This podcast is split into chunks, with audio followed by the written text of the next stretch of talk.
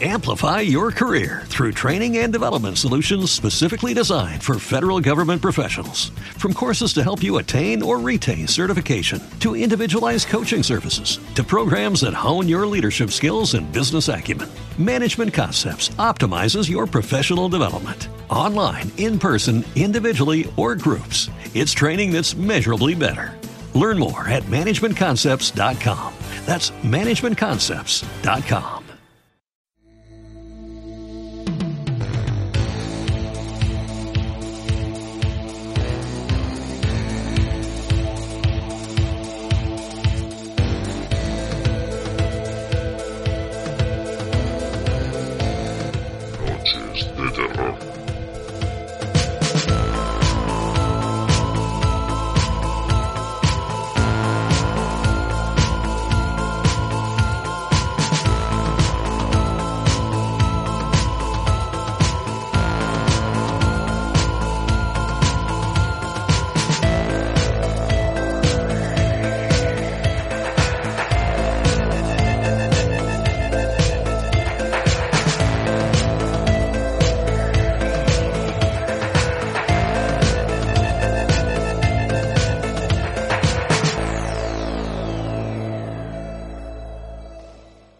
Muy buenas noches, bienvenidos, soy Salva Valero y estamos en un nuevo programa de Noches de Terror.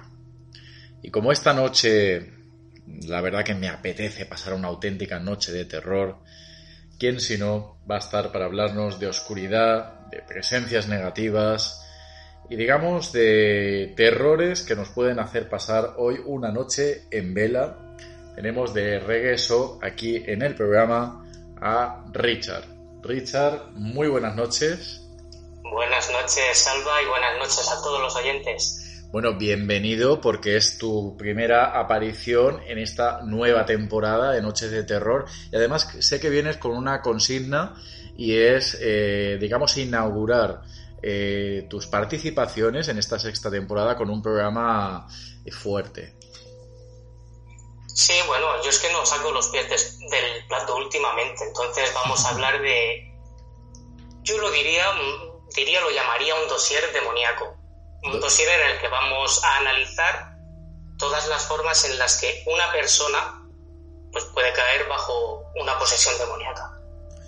Vale, o sea que vamos a hablar de casos y vamos a conocer un poco más, en ma- mayor profundidad qué ocurre cuando una persona pues siente que puede ser en su casa o en otro lugar, eh, nota que hay una presencia y además esa presencia pues tiene origen demoníaco. Exacto, y es curioso que digas esa frase así porque muchas veces se confunde lo que es la posesión de una persona con la infectación de una casa. Lo que pasa que con el paso del tiempo al final se descubre que es la persona la que estaba poseída y la fenomenología la estaba creando esa posesión. Lo explicaremos más adelante. Muy bien, perfecto. Yo, si te parece, te quiero preguntar, de los lugares en los que tú has estado, que has hecho investigaciones, o a lo mejor no, o a lo mejor en casas que, que has estado, pues, pues, digamos, haciendo tu vida, ¿hay lugares eh, en los que has sentido que la energía que había allí era tan oscura que, te daba la sensación que era de origen demoníaco? ¿Y cuál sería la diferencia? Sí, sin adentrarnos en lo que tú nos vas a contar, pero eh, ¿qué te ha hecho a ti sentir o, o qué has notado distinto en un lugar para tener esa percepción de, de decir aquí hay un origen demoníaco? Pues a ver, mm, sí he estado lo primero y la diferencia en un principio yo no la noto, a no ser que sea muy evidente. Es decir, en un principio tú lo que puedes notar son cambios de temperatura, eh, fenomenología poltergeist, pero, pero es que eso se nota en una casa que tiene eh, una infectación demoníaca, como en otra que tenga un espíritu en ella.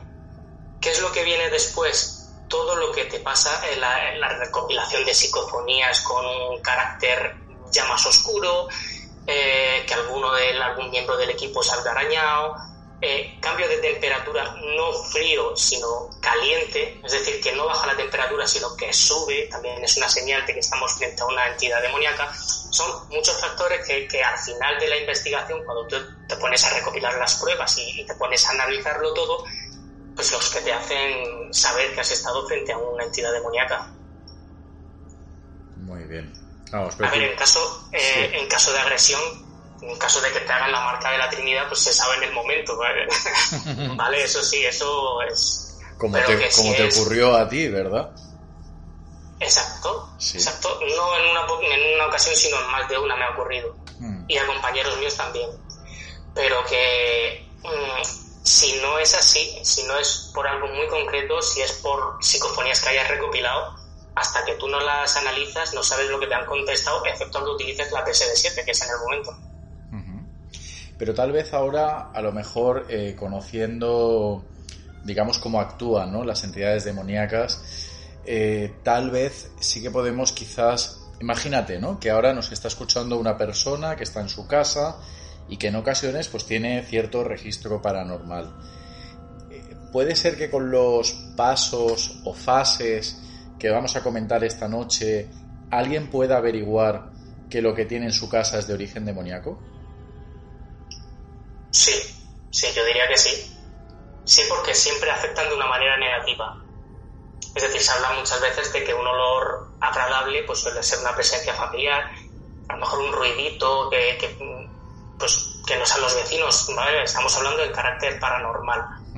Lo puedes achacar a otro tipo de entidad, pero cuando empieza a afectar a la persona de una manera más negativa, con ciertas pesadillas, cierta eh, manera de actuar, ya estamos, estamos, tenemos la sospecha ya de que eso puede ser demoníaco. ¿Te está gustando este episodio? Hazte fan desde el botón apoyar del podcast de Nivos. Elige tu aportación y podrás escuchar este y el resto de sus episodios extra. Además, ayudarás a su productor a seguir creando contenido con la misma pasión y dedicación. Amplify your career through training and development solutions specifically designed for federal government professionals. From courses to help you attain or retain certification, to individualized coaching services, to programs that hone your leadership skills and business acumen, Management Concepts optimizes your professional development. Online, in person, individually, or groups, it's training that's measurably better. Learn more at managementconcepts.com. That's managementconcepts.com.